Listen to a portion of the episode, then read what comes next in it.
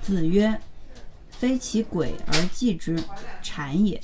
见义不为，无勇。”是说如果没有鬼，就去做祭祀，就是一种谄媚；如果你见到了一些需要用义去帮忙的事儿，你不帮忙就是不勇敢，是这意思吗？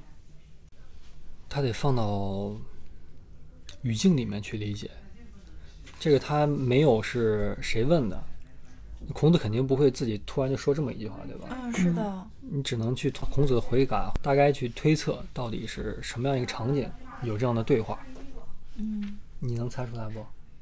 可能是孔子的一个弟子看到现在的人没事儿乱拜菩萨，没事儿乱祭祀乱祭祀，就问了这样的一个问题。不对吧？我怎么感觉它应该有一个上下文儿？这个上文儿应该是有的人为了什么样的事情，然后没有鬼也要去行祭祀的事情，这就是一种谄。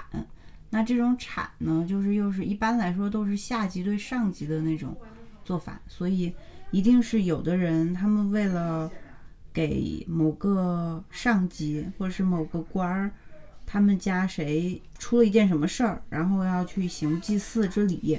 但是事实上他们家没有鬼，不需要祭祀，但是他们要行硬上，那就是属于一种谄媚。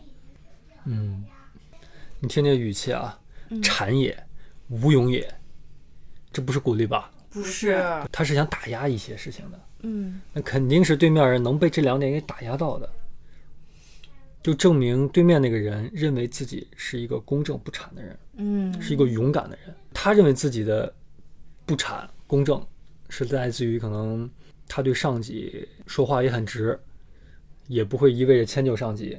那勇可能他是打仗很勇敢。那孔子说的都不是字面意义上的谄跟有无勇，他说的谄是非其鬼而祭之。很显然，这个人他是祭祀了非其鬼的人。嗯嗯，那祭祀呢？比如说鲁国的国君，你要祭祀是鲁国的列祖列宗。那如果你去祭祀一个齐国的祖宗，那这事儿就很怪，嗯这成了一种谄媚。再去联想到当时的春秋的政治格局，春秋五霸听过吧？嗯霸主就是当时说一不二人，他其实已经是替天子来去统御各个诸侯国的，齐桓公、晋文公、楚庄王。你看，像这些小国，人家霸主一句话就影响到他们的衰亡。那鲁国其实不算小国，算中国中等规模的国家，那它也是弱势的。